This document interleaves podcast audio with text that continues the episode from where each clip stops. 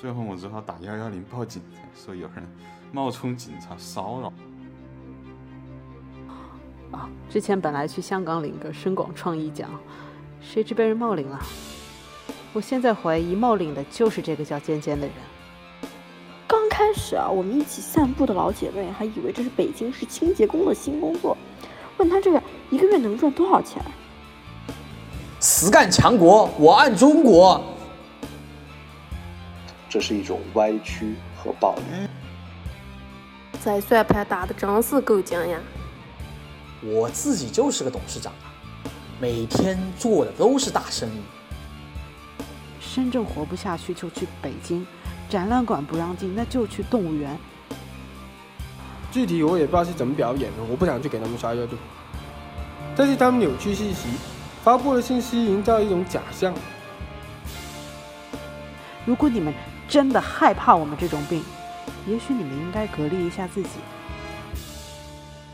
各位陪审员，你们好。首先，感谢你们在百忙之中履行公民的义务，来到这个公审法庭，聆听被告人皆为艺术家坚果兄弟的四宗诉讼案。也许需要说明，今天的法庭乍看上去并不专业。在这里，作为法官，我先要道歉，因为我没有受过任何司法教育和训练。我本来想选择更擅长的手段——媒体访问，采访迷之艺术家坚果兄弟。但是，受访对象行踪不定，而且素来有戏弄媒体的恶习，甚至曾经在访问中找人扮演自己，编造假话。这么多年以来，甚至于坚果兄弟是谁、身在何处。这些问题都扑朔迷离，让人怀疑他要么是为了保护自己狡兔三窟，要么根本有精神健康问题。为了保证信息的准确性，我最终选择用法庭审判的形式，给予他相关的各方声音、受害者、朋友、合伙人、反对者一个表达的机会。因为疫情原因，本法庭在社交网络上进行，没有一个有自尊的律师愿意为双方辩护，所以，我把发言权交给原告、被告和证人自由发挥。至于审判结果，我也会将决定权交给读者您来判断谁是坚果兄弟。他是否如同每一个被告人笃信的那样犯下各种罪行？如果您投他有罪，也可以指出是什么罪，该当何判。事不宜迟，传三个自称是坚果兄弟的疑似被告，在第一个案件审理之前，让我们搞清楚谁是坚果兄弟。传尖尖、果果、汪总。上庭。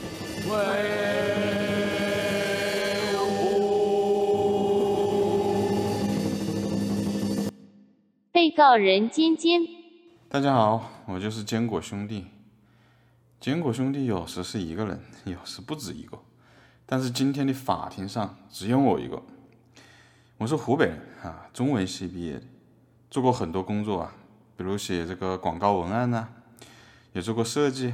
比如给这个摩托车设计车贴，我一生呢居无定所，最近常在上海啊，平时去很多地方，也去过美的。美国人邀请我去演讲，因为我这个做砖头的手艺很好嘛。美国没有这样的能工巧匠，我可以传授这个技艺。我也不知道为什么今天要审判我哈，我最近因为疫情呢也不见人，但还是不小心被隔空传票了。上次被审的还是在深圳啊，因为我做这个玩具的事情嘛。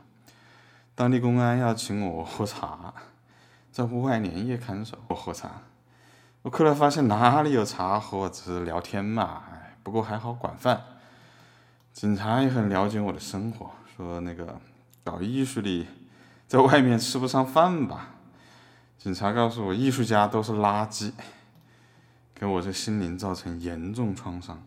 但今天呢，我决定勇于面对自我。嗯，目前我在寻找一只鹦鹉，想教会它这句话，让它天天提醒我，我是个垃圾。胡说，艺术家不是垃圾。被告人果果，法官大人、陪审员们，我才是坚果兄弟，是一名国际知名的非视觉性新锐艺术家。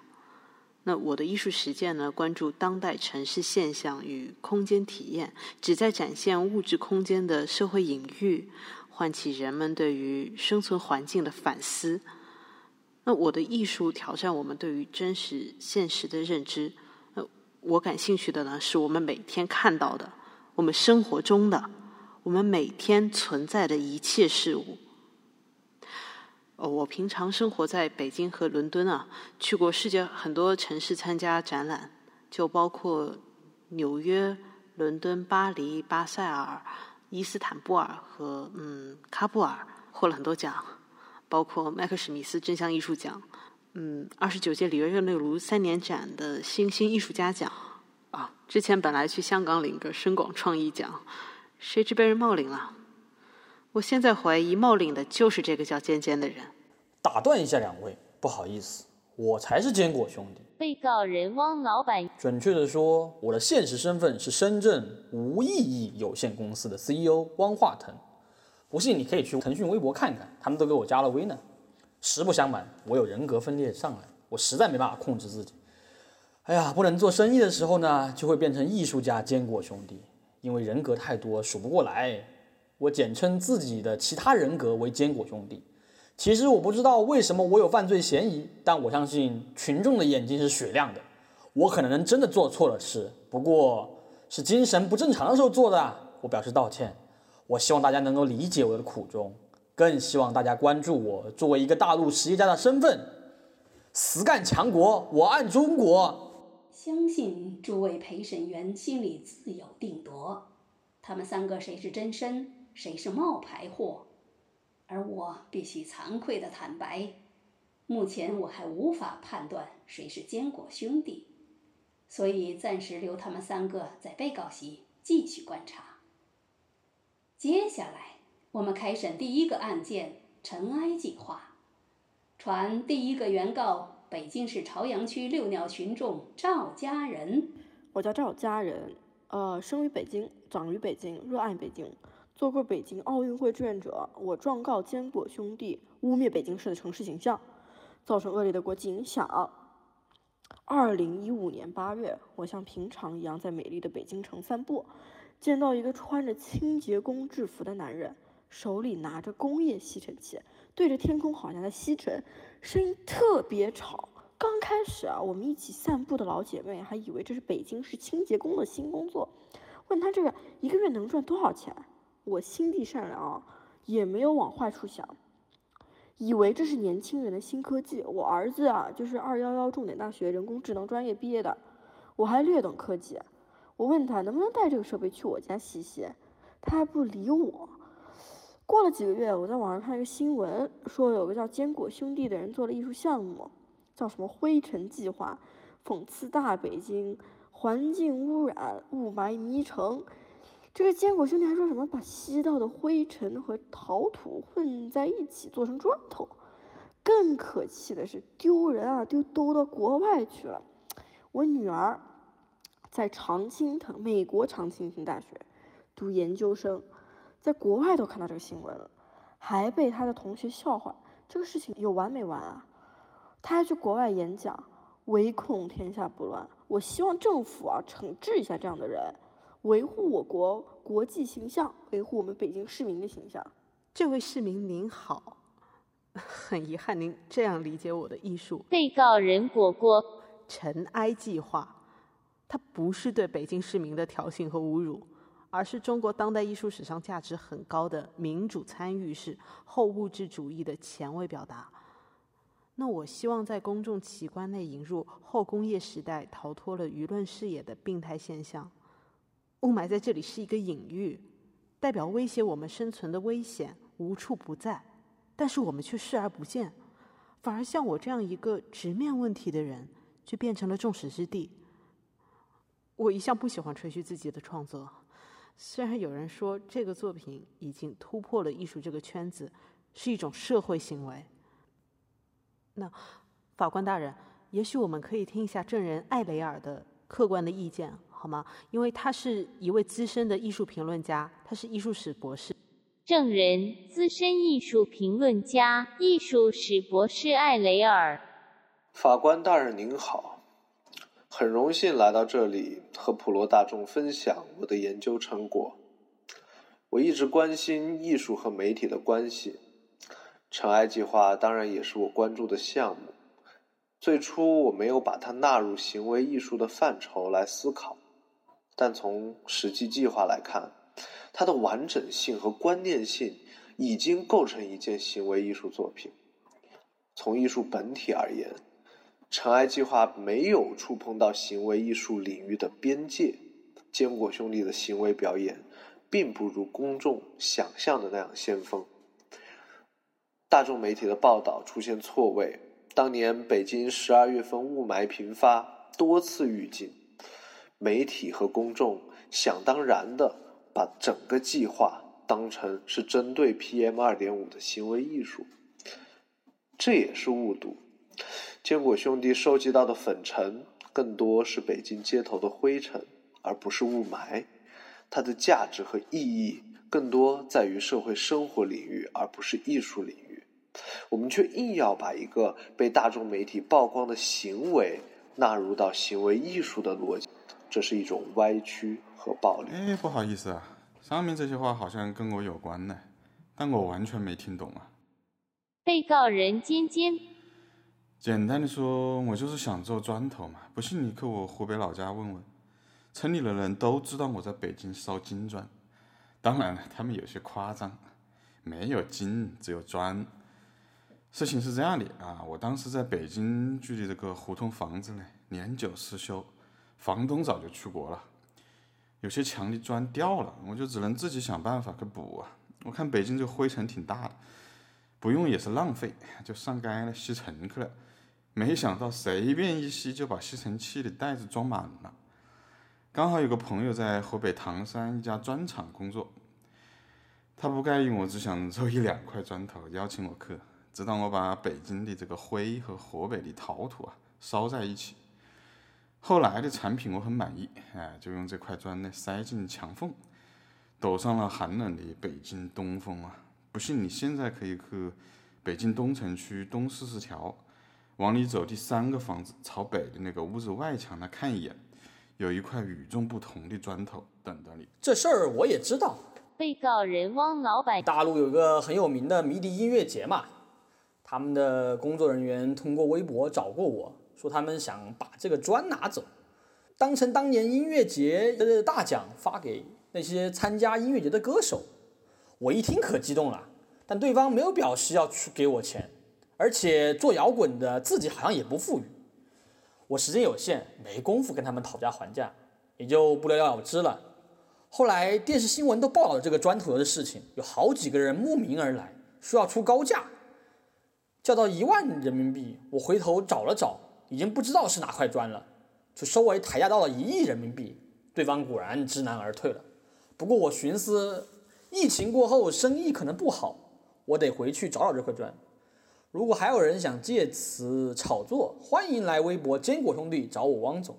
这不是给祖国抹黑，我很可能不小心创造了 GDP，说不定还能去国际上申请一个专利呢，叫“北京灰砖”，也算是贡献了一个新兴土特产吧，创造外汇收入，实业强国，我爱中国。禁止在法庭兜揽生意。陪审员们，我们稍安勿躁。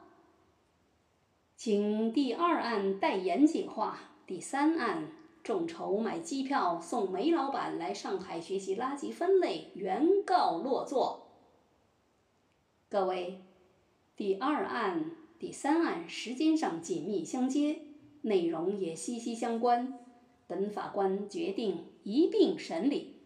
首先，第二案原告农民山泉总裁梁闪闪。原告人：农民山泉总裁梁闪闪。我是一位优秀的本土民营企业家，性格怡然，热爱山水，住在美丽的杭州万岛湖附近，为中国和世界人民收集最纯净的水源，把它们送到您的口边。也有人叫我大自然的快递。然而，我们这种天人合一的真实形象被这个跳梁小丑坚果兄弟狡猾利用。他还盗用我们的商标，制作重金属元素含量严重超标的假冒伪劣产品。我向来不喜欢与人争，然而公道自在民心。今天来审判的路上，碰到了一个青年才俊，愿意为我抱打不平。我宁愿把发言机会留给他，他是自愿的。证人公关狂人，大家好。我就是仰天大笑出门去，路见不平一声吼的公关狂人，非常愿意给不明真相的群众讲讲结果兄弟是咋接碰瓷儿的。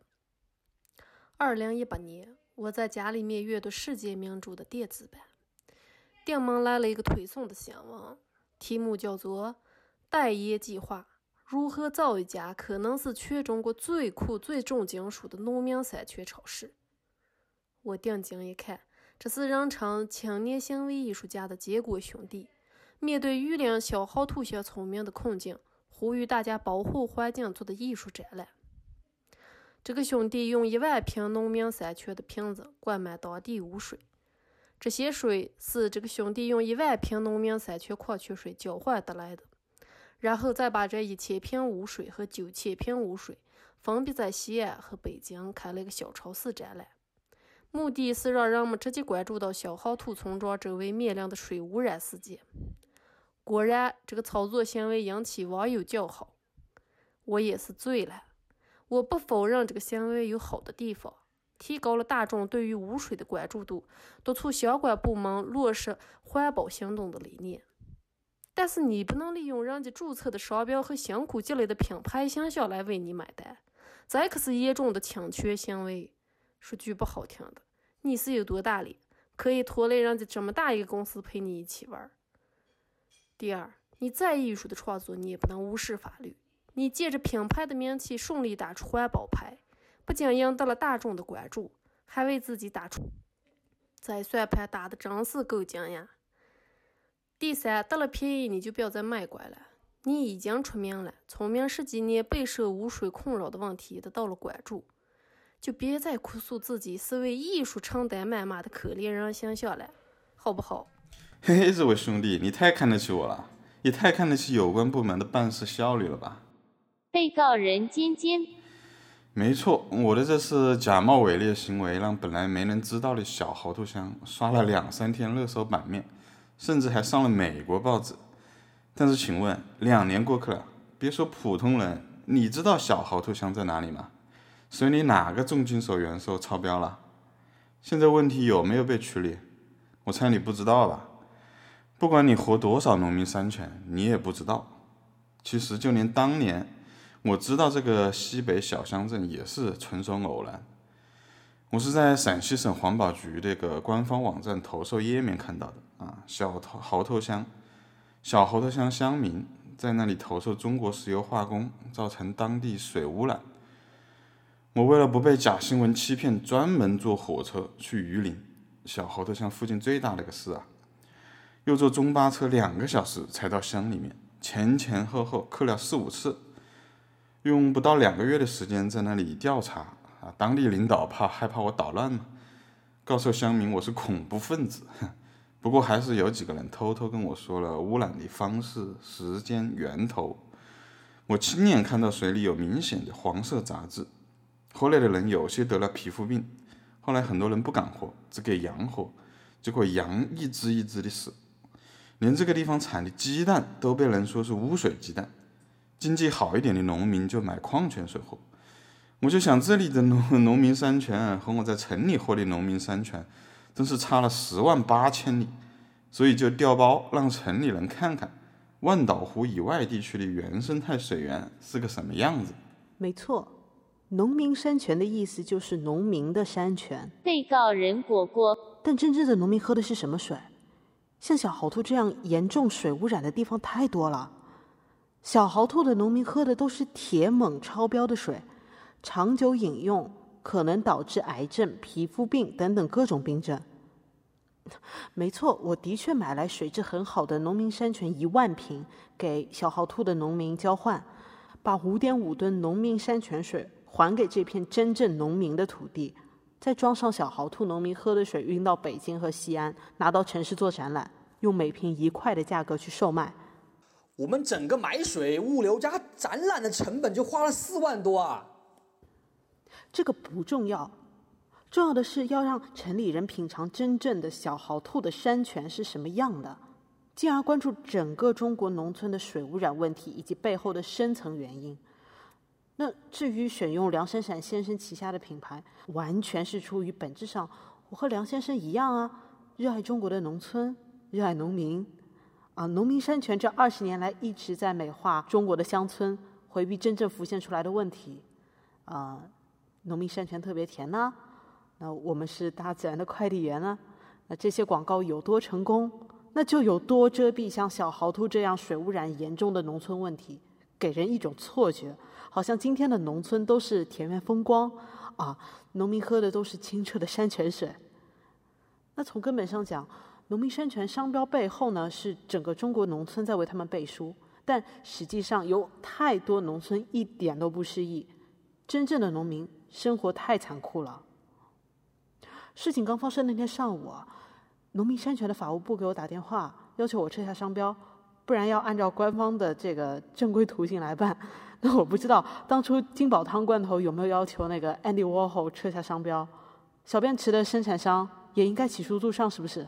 那麦当劳赶紧向农民山泉学习，把全世界挪用他们商标的艺术家一一起诉，一个都不放过。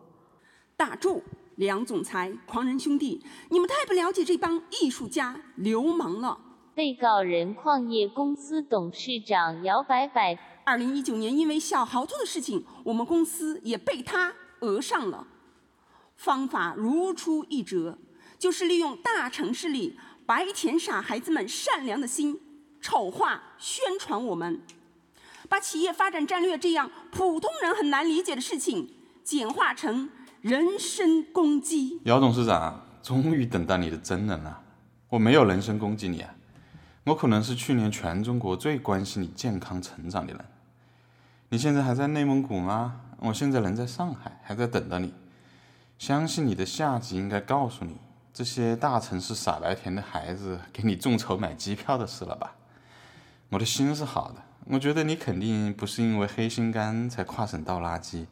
把你们矿上的垃圾，听你们矿区附近的居民说，因为贵公司采煤地陷，他们被迫要搬迁，产生很多建筑垃圾和生活垃圾。是啊，垃圾都是他们造的，但是倾倒在邻省边界的小豪兔村就是你的不对了。人家小豪兔人连干净的水都难以喝到，你们还来送垃圾？但我不想把人看死，我相信你有成长的空间。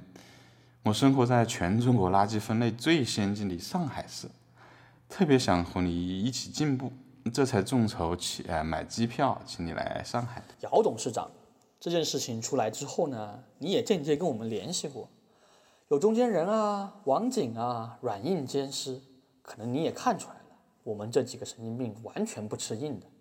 网警来警告过我们闭嘴，我们连拉黑懒得拉，但是我们不是脑子不好吗？赶紧截屏。免得忘记。后来您就请了中间人，希望通过经济手段结束我们之间的误会，金额甚至有二十万人民币那么高。但是姚董，您可能今天才知道，我自己就是个董事长啊，每天做的都是大生意，真的不缺这二十万。当然，如果您喜欢艺术品，没事想收藏一些特别的当代艺术砖块什么的，那我给你打个八折，八千万卖你。从此一别两宽，各自欢喜。下面是最后一案：深圳娃娃。原告：深圳市西山区沙漠街道链家地产铺前经济，可以上庭了。法官大人，各位陪审员，你们好。被告人：深圳市西山区沙漠街道链家地产前经济。我叫钱更多。是我国沸腾的地产业里不起眼的小螺丝。我供职的地方在深圳西山区，一个几百年前的小村子，今天的商业中心、文化中心，最繁华的都市地带。这里有深圳最好的房产资源，公寓千万起价。为什么？因为我们环境优美，教育、医疗、交通都很发达，有很多美食，更不用说高端客户重视的文化艺术资源。我本人就爱文艺，特别爱逛我们这里的美术馆。本来我的生意非常好。二零一九年，这边最大的城中村白石洲终于要完成旧城区改造，那么多不规矩的农民房就要被拆，房东们都很愿意配合。你别看这些农民房，当过房租不高，但是广东土豪都是一栋楼一栋楼的业主，一个月从一楼走到十楼，多少付这么一收，十几万、几十万就到手了。政府拆迁，少说一平米都是两三万赔偿金。改建完新楼盘，更加安全、气派，更多高端客人来居住，提升我们整个社区价值。政府、房东、居民，这多好多赢买卖。可是我们倒霉，去年坚果兄弟这些聘请艺术家围上来，搞了一场大型表演，在深圳娃娃。我们这政府已经认真关切落实有关法律法令。帮助拆迁时受影响的家庭解决民生问题，包括教育；帮助这里租户的孩子解决转学的困难。但是这个假新闻传遍全国，租户很多还狐假虎威，不愿意走，加大旧改难度，耽误我们的地产发展。坚果兄弟已经为深圳所不容，被我们赶走了，但他到今天还时不时在网上兴风作浪，旧事重提。所以今天我在这里。并不是为了一己私利，而是作为一个热爱西山区的普通市民，恳请法庭吊销他的艺术家执照，不要再哗众取宠，给政府添麻烦。钱经济你好，我的分裂人格从事艺术活动这么久，从来没听说过还有艺术家执照这么个东西。看来我们一直无照经营。首先，请允许我们就此向国家和人民道歉。但实在也是我们不知道这东西还要申请证件，是不是还要考试啊？我们这些年一直很疑惑，咱们在中国做的这些艺术项目怎么就基本上没收过钱啊？谢谢钱经济告诉我们，很可能是没有营业执照的原因。我们回去就申请，也许正是因为没有营业证执照吧，我们才辜负了你对我们的想象。我们根本没有能够兴风作浪改变什么。唉，说到底，深圳娃娃可能是深圳市最不成功的抓娃娃机项目了。不过我们的投资也很低，给大家介绍一下：二零一九年七月初，深圳市西山区白石洲这个城中村要拆迁，民间估计这里住了十五万流动人口吧，大部分都是深漂，里面还有人不好好工作，乱生孩子。但是拆迁呢，意味着你小孩也要走。但是呢，西山区除了白石洲，很少有租金这么低的地方。大部分租户都要搬到深圳其他区的城中村，但是呢，深圳学位向来就很紧张，转学去别的区域真是难于登天。更何况这些人接到通知的时候已经是暑假了，根本来不及转学。我又动了个小脑筋，就去问这些小朋友家家庭收集他们可能不想带走的玩具，可能是因为没有艺术家执照，只有一百多个家庭愿意给我们他们不要的玩具娃娃，大概四百多个。后来我就找了一个挖掘机。放在深圳和东莞的交界处。后来别人说我是想要隐喻这些玩具娃娃是被深圳抛弃的。哎，我表示也可以这么想吧，我不予评论。我其实是想模仿日本世嘉公司的游戏娃娃机来办个大型抓娃娃活动，是想做个游乐场生意。但是没几个小时，当地地头蛇怕我们找麻烦，开出天价押金三万人民币。我当时身上的钱都拿来投资比特币了，正好没有现金。刚好四百个娃娃也抓到差不多了，夹着尾巴就逃跑。汪总，你道什么歉呢？艺术家不需要执照。伟大的导师博伊斯说了，人人都可以做艺术家。那在深圳娃娃这个项目里呢？如果说还有谁是艺术家，也许是西山区的警察同志们。那我们从深莞交界的那个挖掘机现场回去不久，非常郁闷，不知道怎样才能够推进这个项目。让社会关注白石洲的租户的教育权，而不是看了抓娃娃的新闻以后就不久就忘记了这件事情。深圳政府说了，来了就是深圳人。那这四千多户租户的孩子，眼看着开学，要不回老家当留守儿童，要不每天跨区读书，那后者就意味着生活成本增加，啊，家长打工没时间接送，造成人身安全的问题。那通勤时间过长，减少孩子学习的时间，那这些问题没人解决，那就跟抓娃娃机里面的娃娃一样啊，很快就被忘了。那这时候呢，我们就。感谢西山区的警察、教育局的工作人员啊，房地产公司的大老板们拉了我们一把。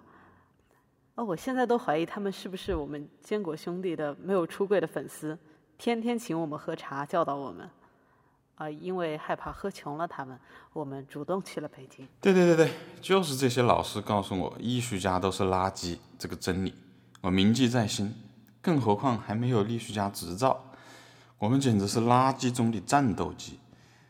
到北京本来是想重新做人呢，修修做展览，做个正经艺术家。有两个场地请我客，一个是动物园，一个呢是北京清理低端人口遗留下来的学校废墟。可是我不知道，二零一八年这个代言计划让我在北京呢也于过街老鼠，展览钱都没有通过审查。孤独的我每天只能躲在朋友圈里生活。虽然这个比特币生意赚了个几十块钱吧，有钱没地方花呀。我灵机一动，现在这已经社交媒体时代了，我不能周朋友的朋友圈做展览吗？我现在有钱了，每个人周他个三天，一天我付一毛钱周金。没想到一开始就一千多个人参加，后来没有时间统计啊，据说好多人朋友圈都被我屏蔽了，我根本不知道欠了全国人民多少周金。反正现在又是一屁股债，不要再扯那些自我中心的破事儿了。深圳娃娃和朋友圈展览不是几毛钱的问题，这么多人关注，是因为它涉及到了清除低端人口、城区旧改中的一个被忽略的问题，那就是租户的权益。那我不是这方面的专家啊，所以我今天特别邀请了我的朋友来作为专家补充证词，好吗？那有请大惊小怪晚报记者。艾整合，白石中的特殊之处在于，它是政府和商业公司主导的城市改造项目，在推进过程中，确实照顾到了产权所有人的利益，然而却多少忽视了其他相关方。这种思维方式自改革开放以来，逐渐被人们接受，但在全球范围内，却遭遇更多的质疑。人们开始相信。产权并不应当成为利益分配的唯一指标。新自由主义认为，保证产权所有人的权益是最高目标。但在过去几十年的实践当中，人们逐渐认识到，这会导致贫富差距的进一步扩大，使得许多已经处于弱势的群体被进一步系统性剥削。处于贫困地区的人口前往城市寻找工作，由于教育以及社会资本不足。只能栖身于便宜的城中村当中，而当城中村被拆迁，他们的社会流动机会也将被进一步剥夺。白石中的失学儿童这样的案例值得关注。啊，谢谢艾记者。那我其实很惭愧啊。坚果兄弟的深圳娃娃项目的确引起了很大的关注，但不管有证没证，不管我们收到了多少朋友的支持。我们其实没有能够帮助这些孩子解决到上学的问题啊。深圳大学的一位老师去年下半年进行了抽样调研，样本是超过一千个白石洲的租户家庭。那根据调研呢，这次旧改项目里面有百分之二十八的租户家庭离开了深圳，那其中很多就是有学龄儿童的家庭，留下来的孩子呢也并不能在搬迁后就地上学。那负责旧改的地产公司呢，九月开始安排了三条教育专线巴士。据他们的官方新闻啊，从九月到十一月，共有两千多人次使用了这个服务。平均到每个工作日，我算了一下，如果往返都包，大概是二十个小孩乘坐了巴士。那如果只是单程呢？那就最多是四十个小孩坐了这辆车。大量的孩子根本用不上这个车，不然他们就是回了农村老家。那不然就是和家长被迫搬去了深圳别的地方。最近因为疫情的原因呢，我听说地产开发商顺势在白石洲封路，把还没有搬走的租户逼出白石洲。因为我回不去深圳，我无法调查验证这个消息。那如果深圳还有其他无证艺术家，也就是任何人愿意查证的，我非常感谢。其实呢，今天审理的这么多案子中，深圳娃娃是我最内疚的。我不知道坚果兄弟有没有罪，但坚果兄弟很无力的。虽然我们名声很大，但我们推动的事情都太难了。名声不能帮助北京的空气质量上升，不能帮助小豪兔的居民喝到安全的水，不能帮助深圳娃娃就近上学。各位原告，你们早就赢了。我们一直是批符汉树。如果连一点批评你们都不能忍受，也许你们做事之前就应该想一想，怎么做才能不被批评。坚果兄弟也许有一个，也许有很多个。艺术家像是一种传染病，人人可以得，可以当，而且经常有变种。深圳活不下去就去北京，展览馆不让进那就去动物园。如果你们真的害怕我们这种病，也许你们应该隔离一下自己，从根治起。谢谢被告们的狡辩，我都被感动了呢。但是正义不能被情感裹挟。我们今天的诉讼至此结束。陪审员们，现在到了你们上场的时间，请回答：坚果兄弟到底是谁？何罪之有？该当何判？谢谢你们。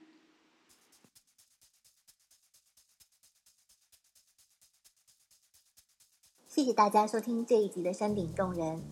这是我访问完坚果兄弟后，有点欲罢不能的再次创作。其实事情是这样的，啊，端传媒的文化主编请我写一篇关于坚果的访问，但是这个特立独行的家伙呢，从来都不喜欢做访问。他甚至说：“你随便编吧，杨晶，我没意见，怎么写都行。”要知道，这个家伙是个狠人，他甚至在某个公开演讲上请人装扮过，假扮自己去讲话。所以我觉得他真的可以说到做到，让我随便编。